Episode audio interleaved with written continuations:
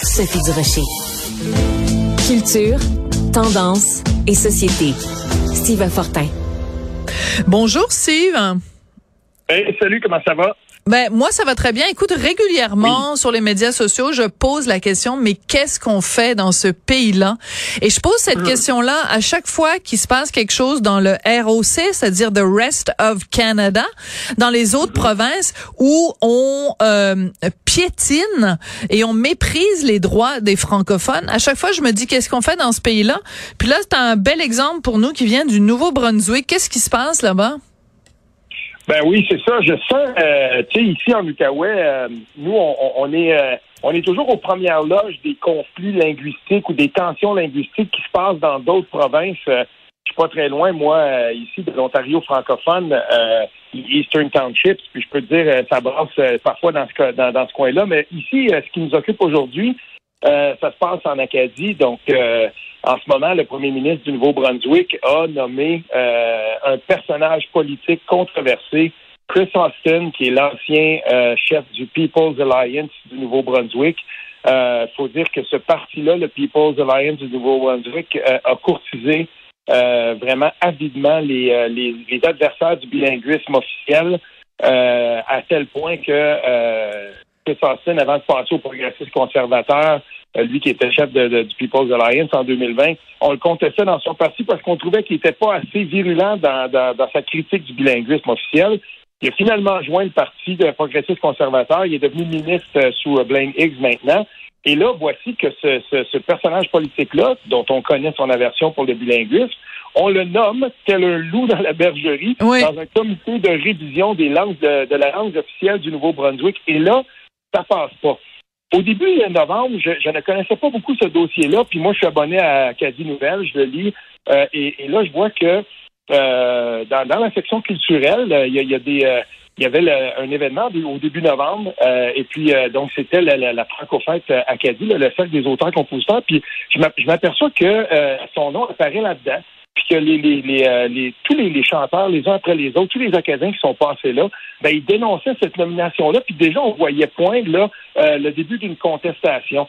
Ensuite, je me suis aperçu que euh, l'avocat réputé, le prof, le prof de droit acadien, Michel Doucet, qu'on mhm. connaît, membre de l'Ordre du Canada, même chose, il reprend ça. Puis là, on voit que ça commence à prendre pas mal de, de, de, de souffle, tout ça. Puis la contestation devient de plus en plus importante jusqu'à ce que, euh, il y a quelques jours, Justin Trudeau s'en mêle lui-même. Il dit ça n'a pas de bon sens. Ginette Petitpas-Taylor, ça, ça, une de ses ministres, une acadienne, elle aussi, dit mais ça n'a pas de bon sens. Et là, euh, depuis quelques heures, on se rend compte de quoi? Je, je te l'apprends comme ça, je viens de lire ça. Chris Austin lui-même réplique, il veut absolument être membre de ça.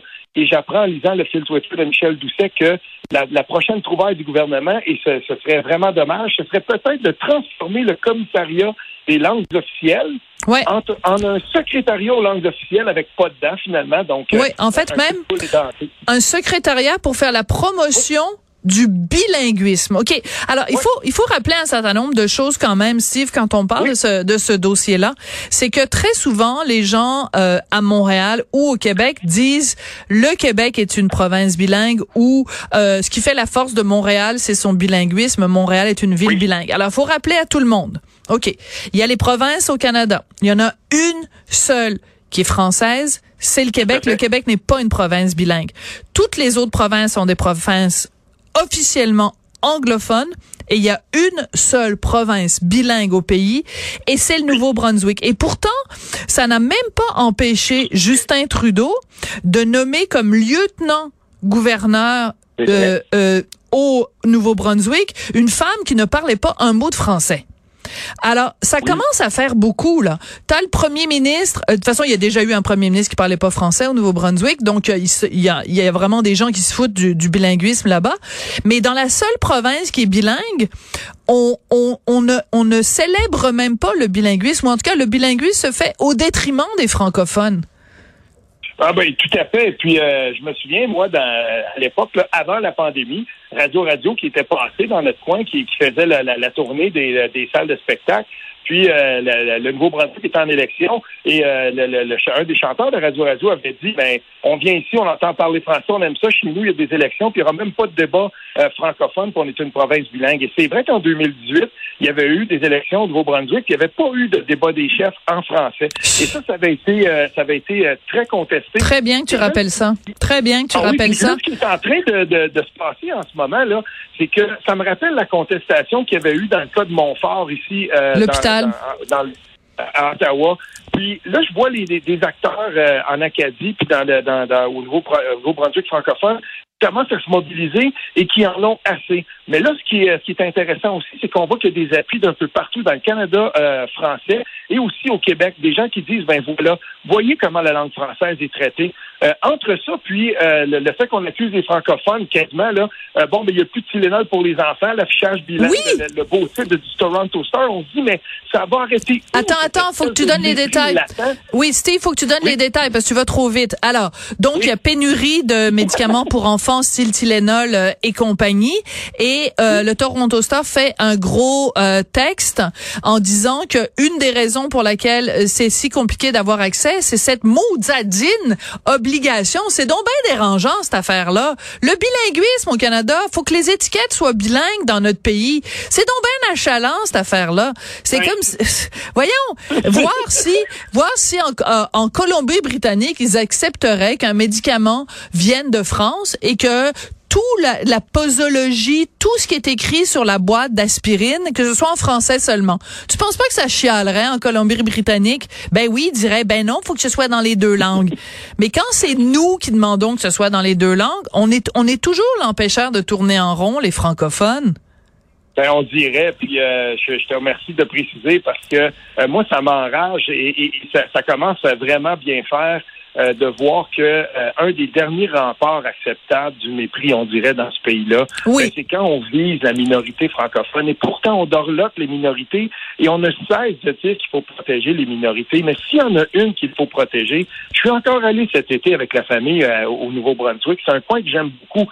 Mais je veux dire, ces gens-là se battent avec peu de moyens. Oui. Et en plus, il y a, y y a, ils se font taper sa tête par des gens qui militent dans leur province pour mettre fin à ce statut de bilinguisme, le seul qui existe au Canada, tu fais bien de le rappeler, c'est la seule province bilingue. Ben, je veux et, pourtant, ben, on voit que ça continue. Et ils sont toujours sous l'assaut de, de, de, certains militants ou de même de, militants qui sont devenus ministres, dans le cas de Chris Austin. Et on le sait pourquoi il est nommé là, lui. Il est nommé là pour être un émissaire du premier ministre, puis il va être là pour surveiller et s'assurer que finalement le, le, commissariat aux langues officielles ne devienne pas trop gênant pour un premier ministre qui, quand il avait été nommé en 2017, chef des partis conservateurs, il avait juré qu'il apprendrait le français. Il est allé à Québec, ça n'a pas marché. Il est allé dans le centre de, francisation qu'on connaît, au lac Saint-Jean.